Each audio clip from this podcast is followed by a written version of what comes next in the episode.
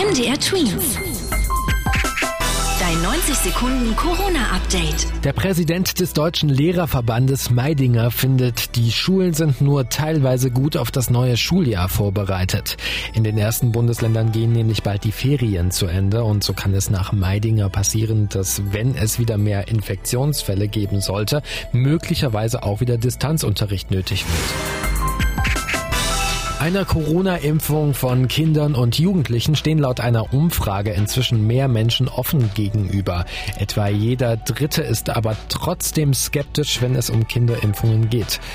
Die Impfung für Kinder und Jugendliche wird immer wieder diskutiert. Die Corona-Zahlen steigen weiterhin. So wurden dem Robert Koch Institut gut 3100 neue Fälle in den letzten 24 Stunden gemeldet. Das sind etwa 1600 mehr als vor einer Woche.